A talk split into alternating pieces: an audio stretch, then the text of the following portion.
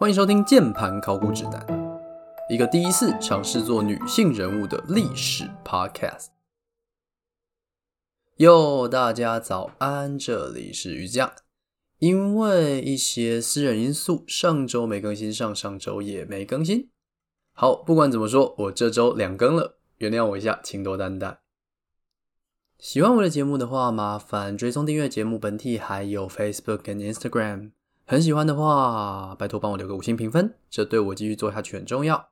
拜托各位了。好的，上一集我们把凯撒的人生做了完结。他短暂的人生持续了五十六年，但这个人永远的改变了罗马。而今天，让我们稍微把视角从不朽的永恒之城罗马移开，往东南边走一点点，来到另一个千年古国——埃及。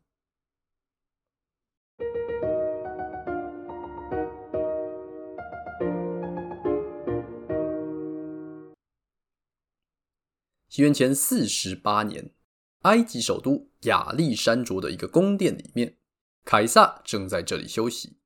突然，他的侍卫进来禀报，说有个埃及当地商人来访，他想要献上一份礼物。凯撒初来乍到，想想也没什么理由拒绝这个礼物，于是把商人叫了进来。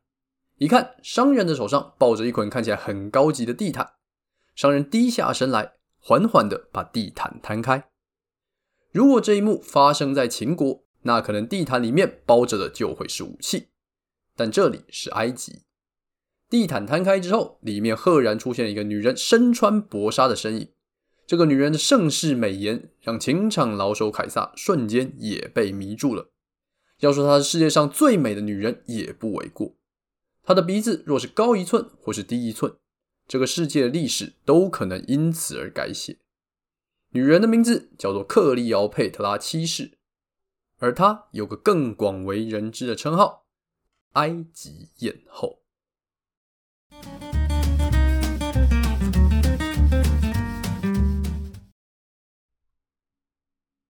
西元前六十九年，克利奥佩特拉出生在埃及王国。有些人出身平民，有些人出身贵族。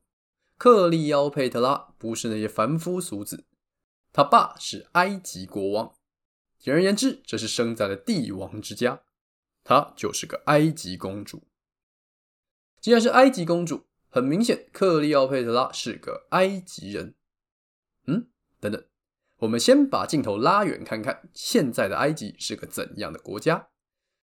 这个时候统治埃及的王国叫做托勒密王朝。这是个什么来头？来。暌违已久的亚历山大大帝又要登场啦！话说当年亚历山大大帝征服了埃及，征服了亚洲，征服了他所有看得到的世界，然后他就死掉了。想听亚历山大大帝的人生，请洽第十集，那是我的呕心沥血之作。亚历山大大帝死掉之后，他的帝国分崩离析，手下们各自独自称王。其中，这时候的埃及总督是亚历山大大帝的好基友兼左右手，正陪着他各种出生入死的好伙伴，名字叫做托勒密。托勒密觉得，哎，大家都自立为王了，那我也应该尬广跟上，就地自立为王，建立了一个王国。这个王国王位传着传着，就这样传了整整三百年。来。托勒密是哪里人？托勒密是马其顿人。马其顿人是哪里人？很明显，他们是希腊人。他们到了埃及之后，当上埃及统治者，入境随俗，学起了原本的埃及法老，穿起埃及当地的衣服，正正当当的用埃及法老的名义统治埃及。同时，他们也学到了埃及人的优良传统——近亲通婚。为了维持血统的纯正，托勒密王朝的皇室只做近亲通婚，甚至连亲兄妹、亲姐弟结婚也是时有所闻。甚至皇室内部讲的不是埃及文，而是希腊文。基本上历任的国王、女王是不会讲埃及文的。所以克利奥佩特拉是个在埃及出生的希腊人，他的母语是希腊语。所以现在，请把你脑袋里面那些长得像埃及人的克利奥佩特拉形象扔掉，他就是个标准的希腊人。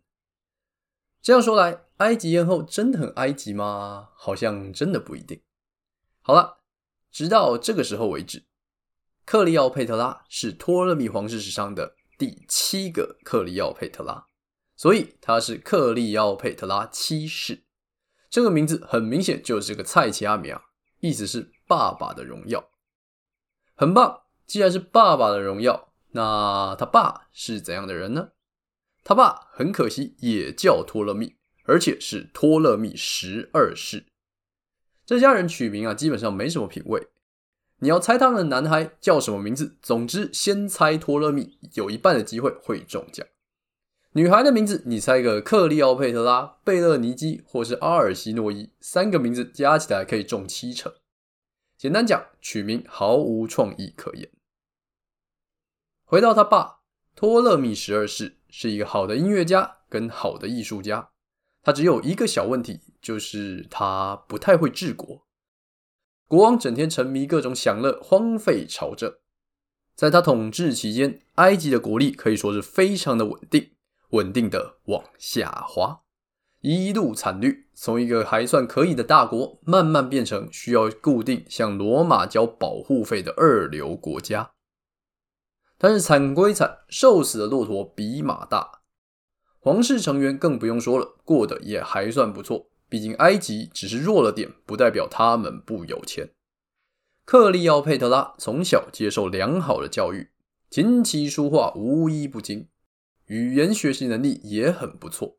他甚至成为了家族里面第一个能说埃及语的人，说他是语言天才，应该也不为过，因为他至少会讲埃及语、希腊语、伊索比亚语、希伯来文、阿拉伯文、叙利亚语、美迪亚语、波斯文，还有拉丁文。换句话说，他的国内所有有人在讲的语言，他都能来上几句。那为什么女性要受教育？现在标准来看，这个问题很奇怪。但是两千年前的世界跟现在有那么一点不一样。对照当时世界的其他角落，女性基本上是不用受教育的。但这套在埃及行不通。他们的皇室除了近亲通婚跟只讲希腊文这两个特点之外，还有一个重要特征是，多数时间埃及王国会同时有一男一女两个几乎平等的统治者。任何的皇室成员，不论男女，都有可能当上未来的国王或女王。要当统治者，就要受教育。所以，克利奥佩特拉接受了良好的教育。那这个时候，埃及政坛长什么样子？如果要用四个字来形容，应该就是乌烟瘴气吧。他爸不会治国，他妈趁他爸出国的时候发动政变，把他爸赶下台。他爸在国外听到消息，气急败坏，毒死了他妈，重新掌权。然后他姐觉得这个爸爸太废了，又发动一次政变，把他爸赶下台。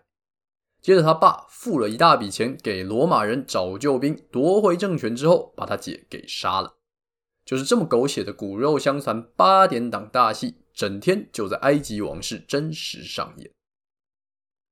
这样搞了几年。他爸托勒密的身体终于不行了，撒手人寰之前立下遗嘱，把国家交给克利奥佩特拉还有她的丈夫共同统治。很好，她的丈夫是谁？是她的亲弟弟，叫做什么名字？我现在给你三秒，你想一下。没错，她的弟弟兼老公也叫托勒密，严格来说是托勒密十三世。在这之后，我都会简称他为托勒密，因为之后不会再有其他托勒密出场。西元前五十一年，克利奥佩特拉正式拿到权力，登基成为埃及女王。这一年，她十八岁，正值青春年华、高中生的年纪。虽然说十八岁年纪不大，但是另一个统治者，他弟弟显然年纪更小。在一连串操作之后，克利奥佩特拉成功把弟弟架空，埃及的公文上从此只有他的签名，埃及的钱币上也只有他的头像。很明显，现在谁是老大？不过好景不长，宫斗烂戏在这个国家天天上演。终于，权臣们联合弟弟托勒密一起把克利奥佩特拉流放海外，故事结束。怎么可能呢、他如果倒在这边，那就不会是历史著名人物了。克利奥佩特拉流亡几年之后，召集了一支军队，转身冲回国内。埃及来了一场姐弟鬩墙的内战。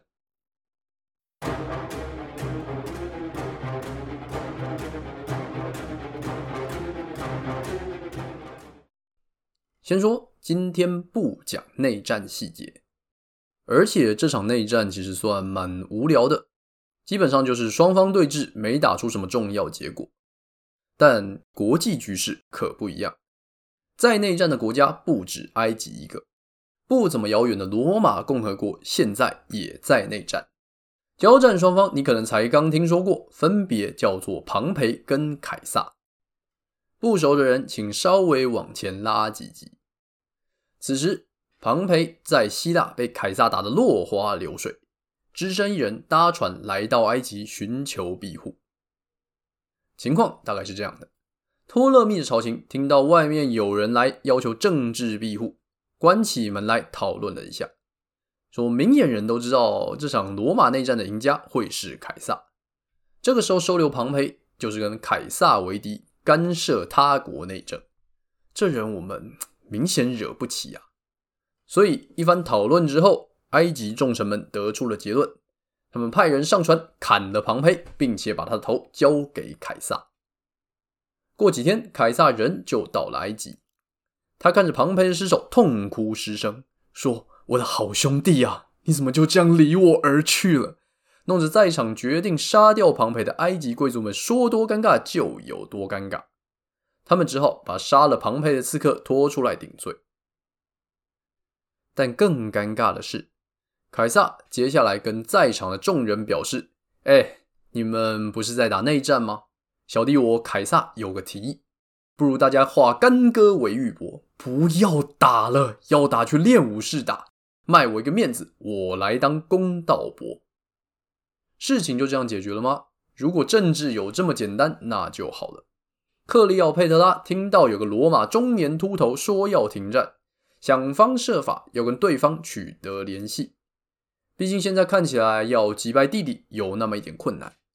如果能成功讨好凯撒，那自己就有望重新登上埃及王位。但要联络上凯撒何其困难啊！凯撒现在在首都，首都是被托勒密掌控的。克利奥佩特拉派出去的使者们各种被拒绝在门口，所以他下定决心说：“好，老娘自己上。”开头的撒狗血小故事说的就是这一段，实际情况应该没有这么浪漫啦，但结果来说差不多。在可能的一夜缠绵之后，凯撒在调停内战上彻底倒向了克利奥佩特拉这边，他发出公告叫大家都过来集合。凯撒站在城市中间，拉了拉衣领，拿出姐弟俩父亲的遗嘱，开始宣读。说：“哎呀，你们都是埃及人，应该要和平相处，共同治理，让埃及再次伟大。”但托勒密不这么想，他跟他的团队觉得我们内战都快要打赢了，哪管你这外人来说三道四，召集一支军队就跟凯撒的罗马军团打了起来。虽然埃及人人数众多，大概有罗马人的四到五倍，但是凯撒可是当代战神。他的手下也都个个身经百战。一开始，因为罗马人人数不够，只能防守。但在得到增援之后，罗马人最终击败了埃及人，托勒密淹死在尼罗河里面。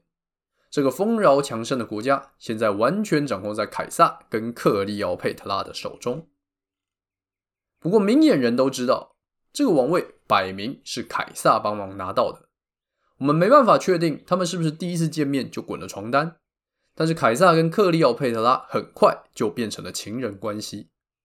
要说这是真爱吗？我想倒也未必。他们的关系可能更像是政治情侣。克利奥佩特拉需要凯撒的帮助，得到埃及的统治地位；凯撒则乐于拥有一个愿意听他话的女王来统治埃及。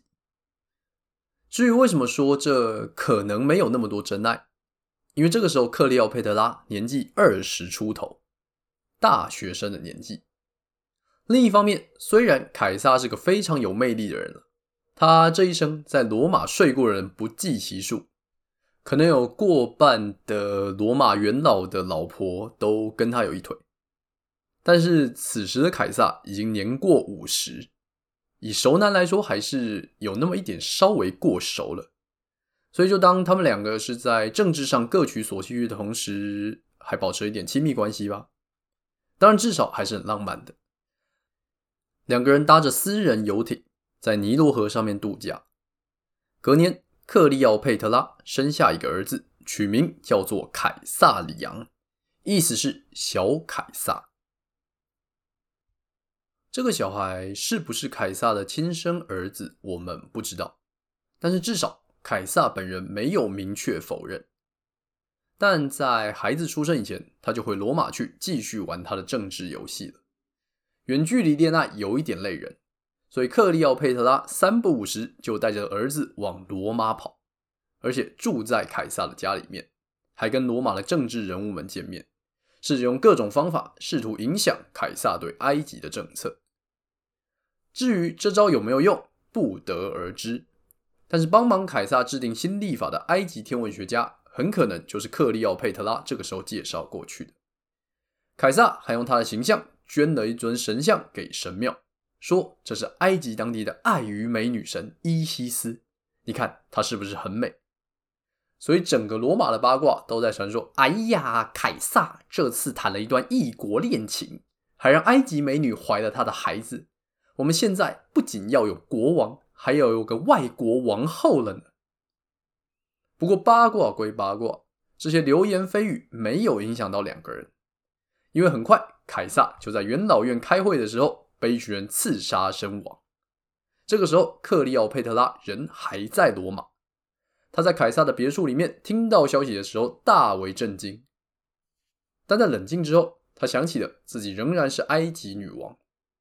他透过各种手段，试着让凯撒里昂接下凯撒的位置。但是血统继承制这套制度在罗马是行不通的。罗马人只知道权力应该让给有能力掌握权力的人，所以多方尝试之后，他知道自己的儿子不可能会是凯撒的继承人，血统这件事情不重要。这个时候，罗马城内人心浮动，很明显苗头不对，克利奥佩特拉只能摸摸鼻子，收拾行囊，逃回埃及。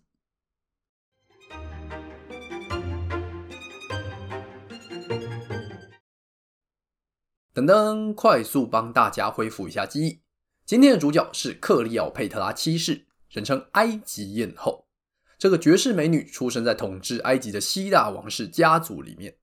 在她的成长过程中，家族成员各种上演宫斗大戏。终于，在被流放跟内战的阴影过去之后，克利奥佩特拉成功登上了王位，跟亲弟弟，同时也是老公一起统治埃及。但很快，反对他的人发动了内战。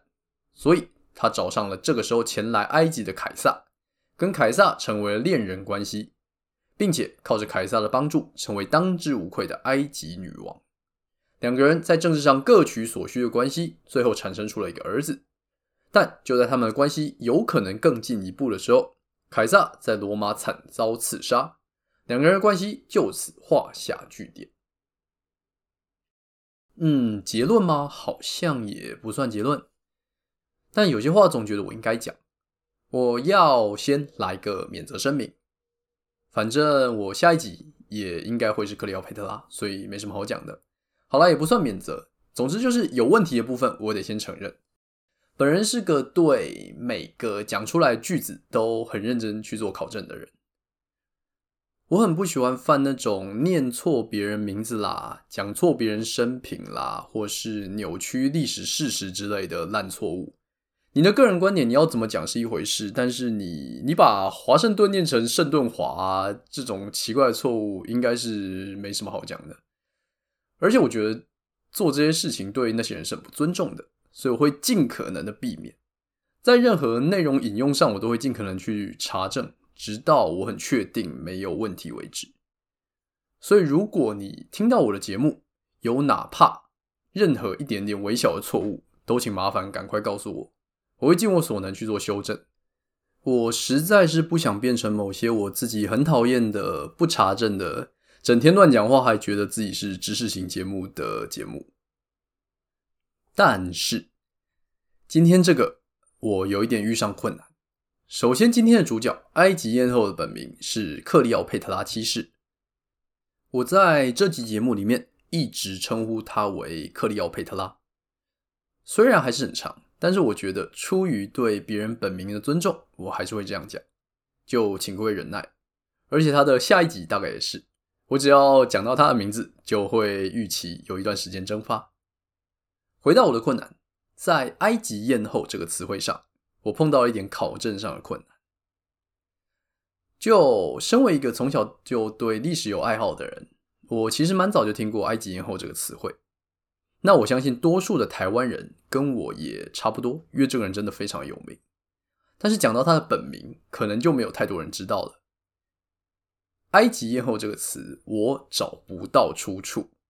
它在粤语里面似乎是埃及妖后，但是在英语为主的国外资料来说，我看不到类似的内容。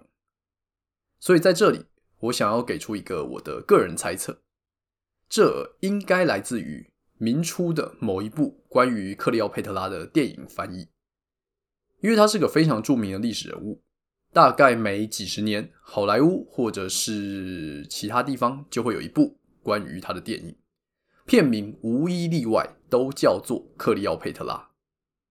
我猜啦，应该是可能是一九一七年拍的那部，被引进明初的中国的时候，被翻译成了埃及艳后。那这个称号，大家发现意外的很好记，从此中文圈对他的称呼就回不去了。当然，最有名的版本应该是一九六三年的那一部，就是伊丽莎白泰勒主演的那一部，算是一部影史传奇吧。不过是在比较可怜的方向，因为一部拍的金碧辉煌的史诗大片，请了一大票的大咖演员来，最后票房不如预期。差一点把二十世纪福斯弄到破产，也算是某个影史传奇。